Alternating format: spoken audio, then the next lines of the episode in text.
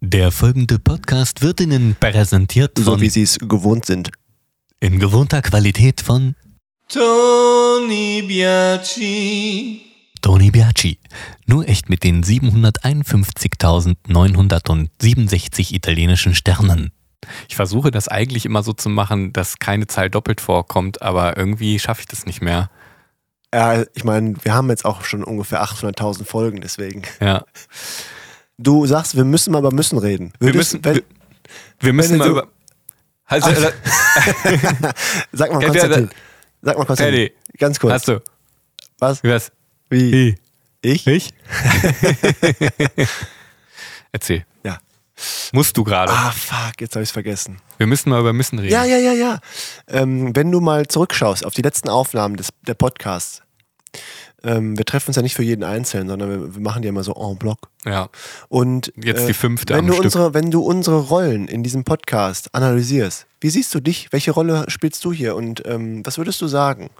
Haben wir hier ein hierarchisches äh, Muster, das wir erkennen? Also ich hoffe nicht hier, hier, hierarchisch, aber dadurch, dass du selber mal gesagt hast, dass ich da belesener bin, was GFK angeht und durch die, äh, durch die Ausbildung mit dem personenzentrierten Ansatz, fühle ich mich in Anführungsstrichen, oder nein, ich korrigiere, ich denke, ich bin in der Rolle des eher des mehr des Experten.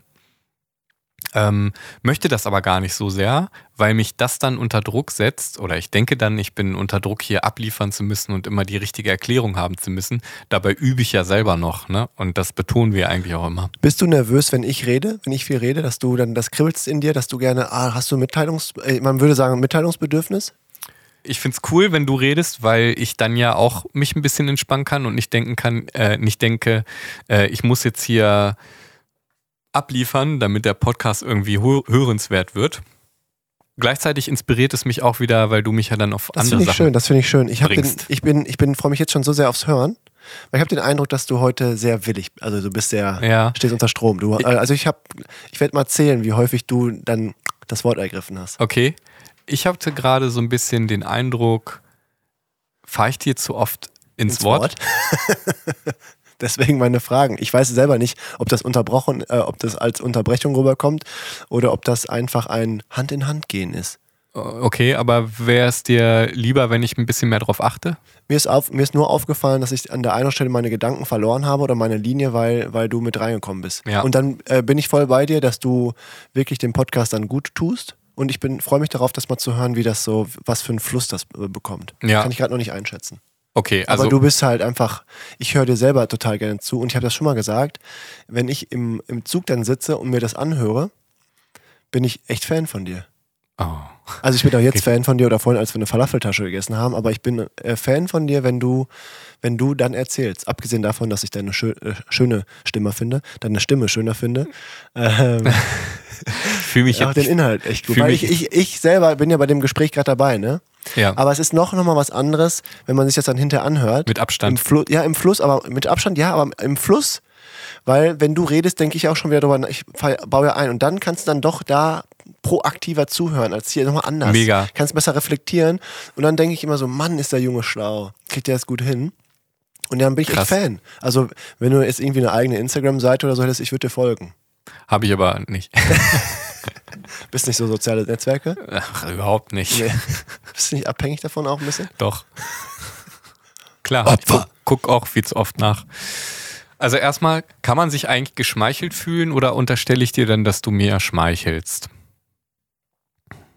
Ich fühle mich geschmeichelt und in meinem äh, Bedürfnis nach Kompetenz ähm, ist das natürlich dann sehr, kommt, dem, dem Bedürfnis kommt das dann natürlich sehr zugute. Gute. Ja.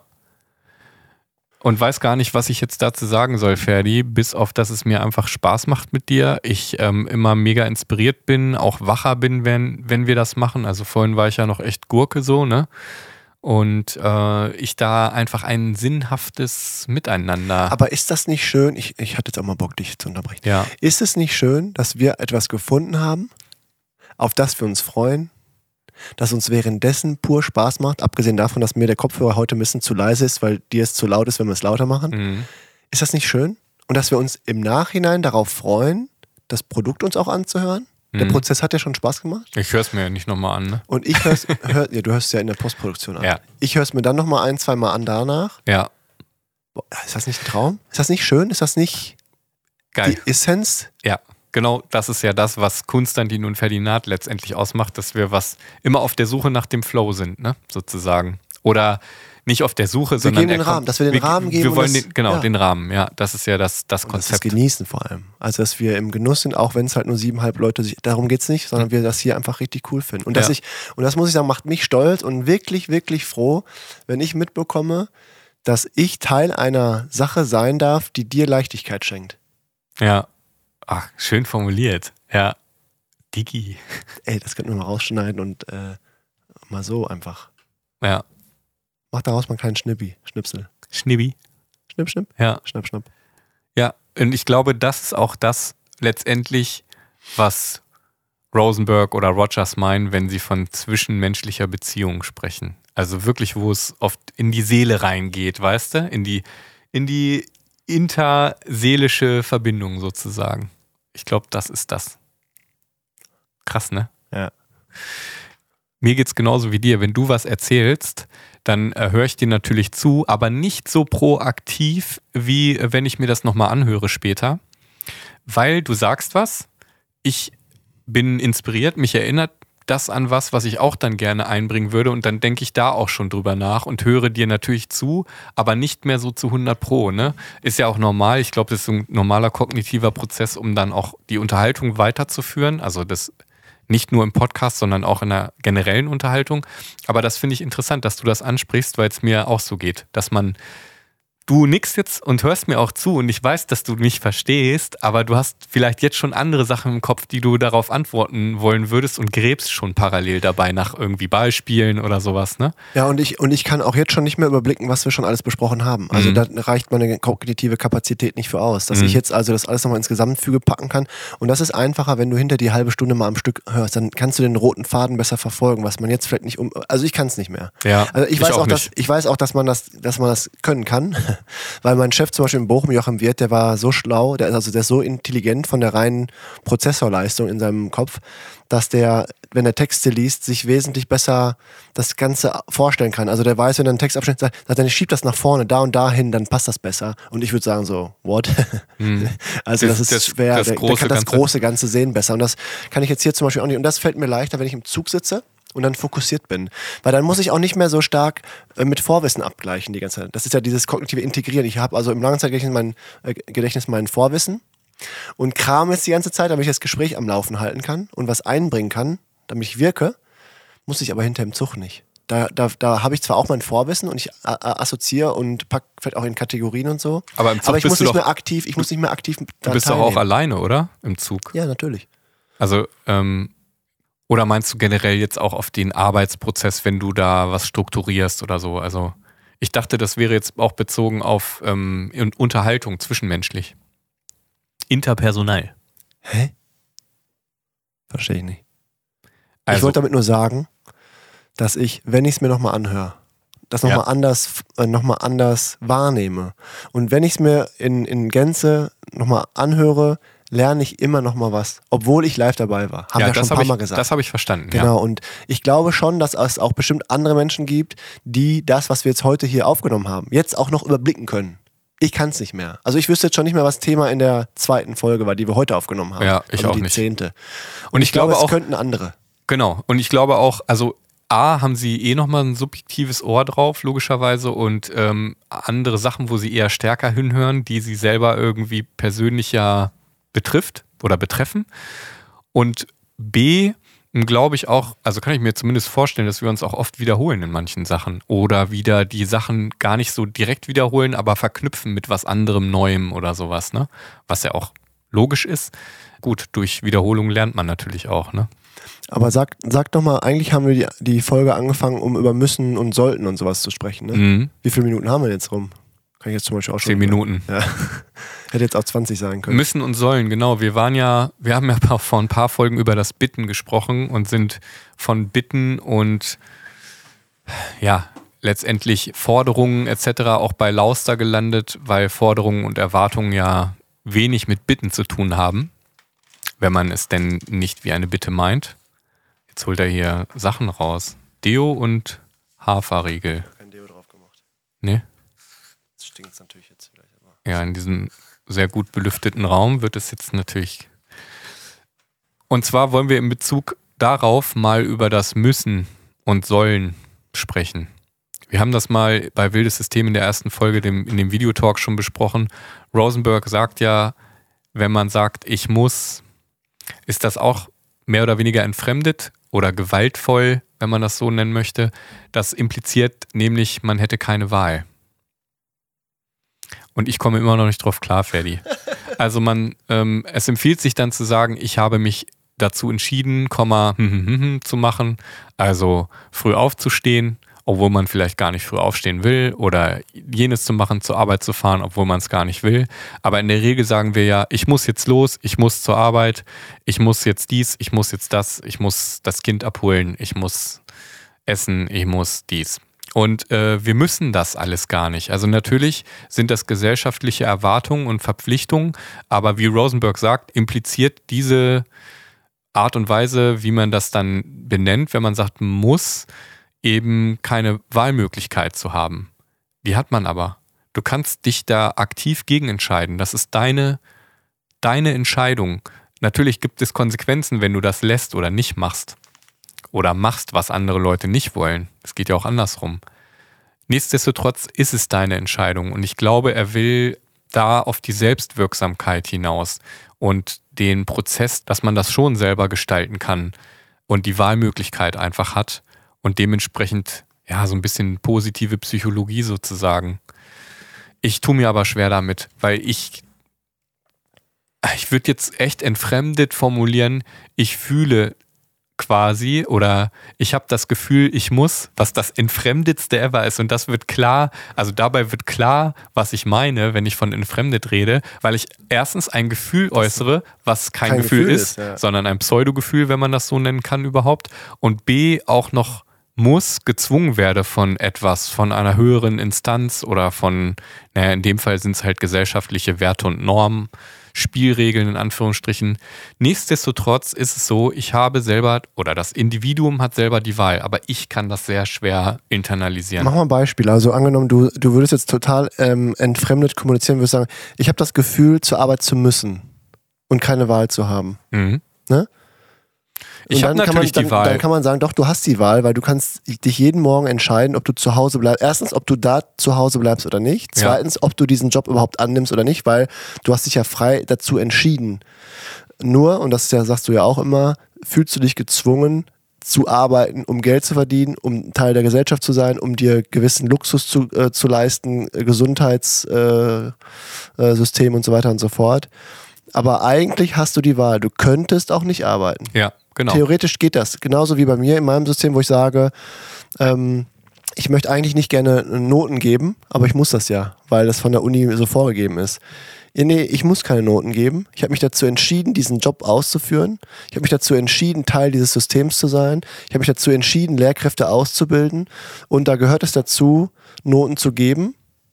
Und dazu habe ich mich entschieden, da mitzumachen. Und, wie wenn ist das für dich, wenn du das so formulierst? Also äh, empfindest du das auch so? Das ist echt schwierig. Ja, ne?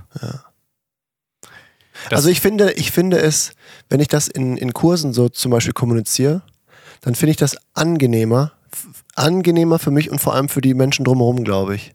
Weil dieses, ich muss das machen, macht dich ja ein Stück weit klein. Also du unterwirfst dich ja. Und zu sagen, ich habe mich dazu entschieden, es zu tun, obwohl ich damit vielleicht nicht d'accord bin, nicht in Ordnung bin, das, das bringt einem ja schon so einen Souveränitäts. Ich glaube, Empfinden. darum geht's. Das Ja. ist, glaube ich, so der erste Schritt. Und ich bin Diese mir- Umformulierung, die dazu führt, die, die ein Bewusstsein schafft, dass man selber die Wahl hat. Ja. Das heißt nicht, dass es jetzt einfach ist, das anders zu machen oder so, ne? Sondern dass man das erstmal so ein bisschen so verinnerlicht und diesen ersten Schritt hin zur Autonomie tätigt, zur ja, Selbstwirksamkeit letztendlich. Was meinst du mit Selbstwirksamkeit? Weil Selbstwirksamkeit ist, ich bin mir sicher, dass ich das und das und das schaffen werde. Oder meinst du Selbstbestimmtheit? Selbstbestimmtheit, ja, ja. ja, ich glaube ja, ne? Weil Selbstwirksamkeit Passt ist da besser, anderes. ja. Wobei das da ein bisschen Das mit Konzept der reinspielt. Selbstwirksamkeit ist ja, ich bin davon überzeugt, dass ich etwas schaffe. Mhm. Stimmt, ist an der Stelle vielleicht nicht so passend. Also, und dann sagt Rosenberg doch auch, nicht nur zu Aber müssen, doch, das könnte sogar passen, sorry, wenn ich, wenn ich nochmal einwerfe. Äh, Wenn ich selbst wirke, wenn ich fremdbestimmt bin, dann wirke ich zwar auch, aber nicht aus dem eigenen Selbst heraus. Weißt du, was ich meine? Und wenn ich diese Autonomie habe, dann wirkt mein wahres Selbst. Und das finde ich so äh, Mhm. äh, cool daran und passend daran. Können ja nochmal ein anderes Beispiel nehmen, äh, weil ich würde auch gerne so zu diesem äh, hätten sollen oder sowas kommen. Ja. Weil wenn ich jetzt zum Beispiel sage, ich muss zum Sport, dann ist es erst recht so ein bisschen paradox, weil das ist eine Sache, die du wirklich ganz frei einfach entscheiden kannst. Du hast vielleicht das Bedürfnis nach Gesundheit und Fitness und sagst, deswegen muss ich. Aber das, das, dieses Müssen ist heftig und da haben wir auch schon mal, glaube ich, in dem Videopodcast über Beziehungen und so gesprochen, wenn ich nach Hause komme und ich sage, ich muss noch zum Sport und man könnte sich dadurch bedroht in Anführungsstrichen fühlen, weil da kommt so was Hartes rein. Wir müssen das noch machen. Wir müssen morgen zu Ikea, um was einzukaufen. Nein, müssen wir nicht. Wir, wir, wollen dahin. Wir wollen das machen. Das ist unser, das kommt from the bottom of our hearts. Und es ist nicht jemand, der sagt, so, sonst bringen wir euch um, so wie in einem schlechten Traum. Und äh, das, das glaube ich, nochmal so ein paar Beispiele. Es ist ja nicht nur sowas wie Arbeit. Wenn du da nicht hingehst, kriegst kein Geld, sondern halt auch sowas wie Sport treiben. So Freizeitgestaltung. wie wir beide. Wir müssen mal wieder in den Aufnahmeraum. Ja. Nee, müssen wir nicht. Ja. Wir wollen das. Und das ist schon schöner. Das macht, glaube ich, die allgemeine Kommunikation schöner. Wenn mir jemand gegenüber sitzt und sagt, ähm, ich würde gerne und wir wollen doch. Schöner als wir müssen noch. Oder du musst doch eigentlich, musst du nicht das und das noch tun? Ich muss gar, äh, gar nichts. Und du brauchst mir schon mal gar nicht sagen, was ich noch machen muss. Ja. Und unterstell mir nichts, sondern frag mich, ob ich es machen möchte. ja. Und dann sagt der Rosenberg doch auch, und das finde ich für mich nicht leicht, das zu implementieren in meinen äh, Daily Sprachgebrauch, wenn man sagt so, ah, das hätten wir mal noch machen sollen. Weil das ist so, das ist so ein Peitschenhieb auf das Verhalten, was ich ange, an den Tag gelegt habe. Und ich würde fast von mir behaupten, ich bereue wenig, was ich in meinem Leben gemacht habe. Aber ein bisschen ist es dann immer so. Mhm. Äh, also so ein bisschen bewertet man sich schlecht und gibt so einen kleinen Peitschenhieb auf den Rücken, so Sich hätten wir mal selbst das noch, ja. Selbstgeißelung. Ja. Ähm, so von wegen, das hätten wir aber noch, ah, hätten wir das nochmal mitgenommen oder hätten wir da uns nochmal drüber unter, hätten wir das mal in der Vergangenheit gemacht. Und ich sag immer, Thema Perfektion. Perfektion und auch wertschätze die Vergangenheit. Und ich sage mal, die Vergangenheit ist heilig. Das, was du da gemacht hast, hast du gemacht, akzeptier das. Und indem du sagst, hätten wir das mal noch gemacht, machst du es madig. Du kommst aus dem schönsten Urlaub und dann so, ah shit, das hätten wir nochmal machen sollen. Ja. Oder hättest du das nochmal noch mal gemacht so? Das hättest du mal machen sollen. Ja. Das ist so, das ist, als würdest du dann so eine Gießkanne voll mit Teer über den Kopf kippen und sagst so, über, über den Urlaub, über das Konzept, was du da. Das ist so schade. Ja. Da Wir- steckt Gewalt drin, finde ich. Ja. Und ist entfremdet. ist entfremdet, genau. Hm, Wir hatten ja darüber gesprochen, über die Erwartungen, die man in einer Beziehung aneinander stellt, dieses ähm, ökonomische Denken, du musst jetzt dies, du musst jetzt das. Also man erwartet und dann wird es ja auch zu so Müssen und Sollen. Und das prägt natürlich die Beziehung, weil Liebe ja nicht entsteht durch Müssen und Sollen, sondern von alleine in Freiheit. Dementsprechend ist das nicht nur abhängig von der Formulierung, sondern auch von dem, wie man es empfindet. Also wenn ich jetzt jemanden liebe und Gegenliebe erwarte, also meine, die, ja, der muss mich doch jetzt oder die muss mich doch jetzt zurücklieben. Und die muss es oder, auch wertschätzen, was ich da mache. Genau, oder ich habe ihr, äh, ich habe ihr den und den Gefallen getan, dann muss sie mir doch jetzt, muss sie mir doch jetzt auch diesen Gefallen tun. Ne? Da merkst du schon, in welche Richtung das geht. Und das ist so das, was ähm, ich auch schon mal gesagt hatte mit der Reduktion der Person auf ein Objekt. Weil dann will ich etwas und reduziere das so darauf, weißt du? Und dann will ich wieder diese Dienstleistung so, ne? Und müssen und sollen und so, das ist eine Reduktion auf, auf, auf vom Subjekt zum Objekt. So, das ist das, was, was Gerold Hüther immer sagt. Und das finde ich, das macht so Sinn und führt dann wieder zu dieser emotionalen Versklavung oder emotionalen Abhängigkeit. Die Tragik dahinter, und das finde ich auch wieder so geil, was Lauster da ausspuckt, ist ja, dass er sagt, dass das ganz natürlich ist. Er bezieht sich da auch auf, ähm, ich glaube, Alfred oder Albert Adler, der den Begriff des Minderwertigkeitskomplexes geprägt hat. Oder quasi von dem kommt das. Ähm, du kommst als kleines Menschlein auf die Welt und schreist und bist angewiesen auf die Liebe von der Mutter, von dem Vater, von deinen Eltern, äh, weil du dir selber noch gar nichts, du kannst dir kein Essen machen oder irgendwie, ne? Du bist angewiesen auf die Zuneigung und die Liebe. Und ähm, irgendwann verhältst du dich natürlich in, im Sinne der Erziehung und Sozialisation so, dass du die Liebe auch immer bekommst und die Zuneigung, die du brauchst. So wie du es gelernt hast. Jetzt könnte man denken, okay, alles klar, das sind ja schon klare Abhängigkeiten. Eben weil ich kognitiv und körperlich das noch nicht kann, muss ich das mich so verhalten, dass ich es bekomme. Äh, wo schon fraglich ist, okay, äh, jetzt schafft der gesellschaftliche Rahmen ähm, oder die Gesellschaft schafft den Rahmen, wie ich mich zu verhalten habe, um das zu bekommen. Vielleicht entspricht das aber gar nicht meinem Selbst. Vielleicht will ich das gar nicht machen. Ich werde konditioniert. Und jetzt könnte man ja sagen, ja, okay, als Kind macht es noch Sinn, aber das erwachsene Individuum, das ist doch frei, oder? Das kann das doch schon dann selber Und man freut sich ja das Leben lang darauf, dass man irgendwann erwachsen ist und Ja. dann frei ist. Ne? Aber ähm, ich hasse dieses Wort, aber Pustekuchen. So ist es nicht, weil wir ja gerade in dieser konsumorientierten Leistungsgesellschaft groß werden und es reicht nicht zu sein, sondern du musst was werden, du musst was leisten. Ähm, ja, bist du weiterhin in dieser Versklavung und in dieser Entfremdung, ähm, um wieder jetzt von Lauster zu Rosenberg zu kommen und äh, machst für andere, um Erwartungen zu erfüllen, um irgendeinen Status zu erreichen, um dich mit etwas identifizieren zu können, was vielleicht auch deinem Selbst überhaupt nicht mehr entspricht. Also du entfremdest dich von dir selbst. Das ist auch damit gemeint, ne, letztendlich. Und da wird es natürlich tragisch. Und das zeigt mir immer wieder die Ausmaße unserer Erziehung, unserer Kultur in Anführungsstrichen, unserer Gesellschaft, ähm, wie krass weit weg wir davon sind. Und das erklärt mir auch, warum sowas wie GFK oder eben die Theorie von Peter Lauster ähm, so unpopulär sind. Also natürlich kennen das viele Leute, aber es ist eben kein Mainstream. Also mit jemandem, der mit sich nicht zufrieden ist, der sich selbst nicht kennt, den kannst du auch besser manipulieren dahingehend, dass du sagst, guck mal, du brauchst noch das. Du brauchst noch diese Dienstleistung oder dieses Produkt, um so und so zu sein, damit es dir gut geht, damit du glücklich Dazu bist. zu gehören, ja genau. Genau, damit du der und der bist oder die und die und dazugehörst und schön bist oder ein schnelles Auto hast oder dies- diesen Status oder diese Sicherheit vor allem. Diese Einzigartigkeit besitzt. Ja. Und das ist das Tragische daran. Aber man selbst sein zu können, ist, glaube ich, einfach die Königsdisziplin. Und dann haben wir so viel gemusst und müssen immer noch und formulieren das auch so, weil es ja tatsächlich so ist. Wir denken, dass wir das müssen. Aber wir müssen das gar nicht. Und es ist so tragisch manchmal, wenn ich mir höher- das so. Das ist, Ähm. das ist nicht manchmal, das ist immer tragisch. Und je höher du in manchen Systemen kommst, von, also in so Hierarchiestufen, von denen du ja glaubst, dass von da aus dieses Müssen kommt, strugglen alle mit den gleichen Sachen. Und daran siehst du auch, dass, wenn wir sagen, da ist das System oder das Hamsterrad, also das System vor allem, dann ist es halt auch einfach manchmal Kopf gemacht, weil was ist das System? Das System, da bist doch einfach immer du und die Menschen um dich herum.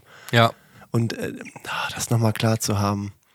Also, dass meine Mitarbeitenden denken, sie müssten, ja, weil ich das voraussetze oder so. Dabei denke ich, ich muss oder die müssen. Und es ist so, es ist so latent, das ist irgendwo ver, ver, vorhanden in unserer Birne, aber so unbewusst teilweise. Und deswegen umso toller, dass wir darüber reden und uns das bewusst machen, weil letztendlich ich merke in meinem Leben, so wie Sebastian Altfeld das auch in dem einen Videopodcast sagt, was ich, was ich von meinen Mitmenschen und von der Gesellschaft erwarte, ist, dass ich geliebt werde, dass man sein darf. Ne? mh, akzeptiert. Und grund, grundsätzlich ist dann da vor allem natürlich auch wichtig für mich, dass ich mich selbst liebe und dass das so, dass ich akzeptiere und dass ich eben nicht mit müssen, muss, müssen, sollte, hätte, sollen spreche, um mich zu selbst geißeln, sondern dass ich akzeptiere. Und in Akzeptanz ist auch viel Potenzial. Ne? Mhm. Tja, würde man akzeptieren, dann würde man ja nicht werten. Und dann würden die Leute vielleicht auch nicht müssen müssen. Weil sie ja nicht die Minderwertigkeit erleben.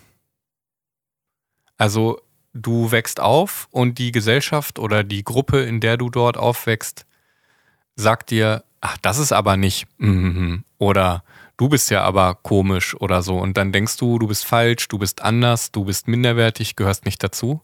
Aber wir Menschen möchten natürlich, wir haben ein natürliches Bedürfnis nach Dazugehörigkeit, nach sozialem Austausch.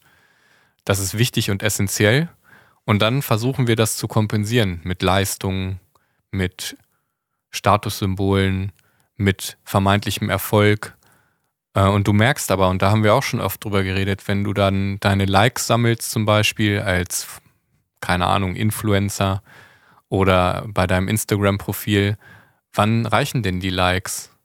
Die reichen nämlich nie, in dem Fall, von dem ich jetzt spreche, weil du entfremdet von dir selbst bist und du das abhängig machst von der Zuneigung der anderen, von der Anerkennung der anderen und da irgendwas fütterst in dir, was gar nicht möglicherweise du selbst bist, sondern was du auch schon abgelehnt hast, weil es andere abgelehnt haben. Und so entsteht im schlimmsten Fall Frustration. Und das ist das wieder das Entfremdete und das Tragische. Und das führt wiederum zu Strategien, die wir besprochen haben, die dann noch tragischer enden können. Ach, das führt jetzt zu weit, wenn ich das so weit ja, Man merkt auf jeden Fall, dass du, dass du nochmal einen krassen Step gemacht hast, verschiedene Konzepte, ob jetzt Lauster und Rosenberg und Rogers und das zusammenzuführen. Du, mhm. du bist da nochmal krass ganz aber das, äh, das unterwegs, aber das finde ich auch so geil. Unterbrechen. Ich lass mich nicht mehr unterbrechen. Jetzt unterbrich mich mal. Unterbrich mich mal. hören. Ja. Sprich du ruhig. Nee, Spaß, ich rede. Ich, ich denke, muss auch äh, des Öfteren gerade schon daran denken, wie ich mit meinem kleinen Neffen auf dem Spieleteppich liege, mit dem ich so ein Buch in der Hand habe, so ein Kinderbuch in der Hand habe und mit dem Finger auf irgendwelche Sachen zeige und frage, und was ist das? und dann check, ob er schon Farben kann. Was ist das denn für eine Farbe? Mhm. So ein bisschen mehr als anderthalb, ne? Und ich dann gleichzeitig immer denke so, boah Junge, das ist auch schon so, da ist schon so eine Leistungskomponente drin. Und dann sitzt er ja bei mir im Arm und ich gehe davon aus, dass er es cool findet. Aber woher weiß ich's? Vielleicht ist das für ihn das Schlimmste. Aber weil er von mir Feedback bekommt und das ankonditioniert wird, macht das. Und es gibt mir den Eindruck, dass er es gut findet, weil er halt immer wieder ankommt. Und da denke ich an diese eine Geschichte, die die Erin in ihrem äh, Buch hier, The Highly Sensitive Person, schreibt, wenn der Surfer seinen Hund mit aufs Surfbrett nimmt und runterschmeißt vom Surfbrett und der krault um sein Leben und krault wieder zurück zu dem Surfer, weil der aber halt auch der einzige Mensch ist, den er kennt, der ihm Futter gibt. Und jetzt weiß man nicht, macht es ihm Spaß oder kämpft er um sein Leben. Das ist das Schlimmste. Also ist das eine toxische Beziehung oder ja. ist es eine, eine, schöne, liebevolle Beziehung? Ja. Und da denke ich halt auch dran, wenn ich mit meinem Neffen da sitze, der zwar schon ein paar Wörter äh, sprechen kann, aber noch nicht so mit richtig viel Bewusstsein da unterwegs ist und nicht alles ausdrücken kann und vor allem nicht seine Bedürfnisse klar benennen kann. Und dann konditioniere ich den auf Erfolg. So, nenn mal und mach mal. Markers, I don't know. Also da kann halt auch schon was gebaut werden, was gar nicht cool ist. Und, Ey, und, und später zu irgendwas richtig Doofem führt. Unter was für einem Druck Leute stehen können, weil sie die ganze Zeit meinen, irgendwas machen zu müssen, irgendwie performen, abliefern zu müssen, um, um anerkannt akzeptiert oder gemocht zu werden. Ja, weswegen so viele Menschen krank, also wirklich so entfremdet, ja. so entfremdet sind, dass sie krank zur Arbeit gehen. Ja, zum Beispiel. Oder noch schlimmer, wir hatten das in der einen Folge, die so anstrengend für uns war, weil wir da richtig verstanden werden wollten. Du erinnerst dich mit dem Verurteilen etc., wo es natürlich fragwürdige Strategien gibt, ähm, die Versuche sind, ein Bedürfnis zu befriedigen. Und ich möchte noch ein Beispiel nennen, daran erinnere ich mich, es gibt so eine Talksendung, die nennt sich Deep und Deutlich, mit eher jüngeren Leuten, ein bisschen moderner, sage ich mal, so Riverboat für, für äh, Jüngere. Ähm, und da war ein Ex-Nazi dabei, also ein Ex-Neonazi, der sich auch als solcher definiert hat und so und der dann erzählt hat, ähm, wie er überhaupt zu so jemandem geworden ist. Inzwischen ist er Streetworker und macht auch Aufklärungsarbeit. Und er sagte, er war seinerzeit in der Jugend sowas von lost und hatte eben nicht dieses, also kein erfülltes Bedürfnis nach Dazugehörigkeit, sozialem Eingebundensein etc. pp. und so verletzt und so frustriert und entfremdet letztendlich, wenn man diese Worte von Lauster und Rosenberg benutzen möchte, dass dann eine äh, zufällig die Gruppe von Neonazis kam und er sich denen angeschlossen hat. Und er hat gesagt, da hätten auch alle anderen kommen können. Da mhm. hätten auch irgendwelche Islamisten kommen können oder irgendwelche Hippies oder so. Der hat gelächzt nach, nach Zugehörigkeit und Anerkennung. Mhm. Und ähm, diese gewalttätige Komponente, diese menschenverachtende, die da mit drin steckt, die rührte halt aus dieser Frustration heraus. Ne? Und je krasser du dann bist und je gewaltvoller, du diese Ideologie lebst und sie dir was gibt, weil du endlich dazugehörst und quasi, wenn man jetzt nach, ähm, nach Adler geht, nach dem Psychologen Adler, nach diesem Minderwertigkeitserlebnis, die man versucht auszugleichen, also äh, dann kann das zu so tragischen, entfremdeten Strategien führen. Und, die so äh, ganz oberflächlich eigentlich sind. Genau. Ja. ja.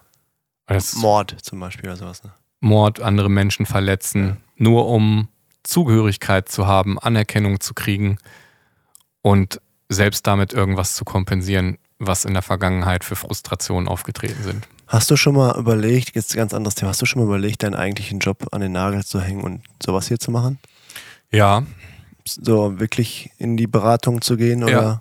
Thera also Therapeut jetzt natürlich kannst du nicht, weil Nee, das ich würde das möchte System auch nicht zulassen. möchte aber auch nicht therapieren.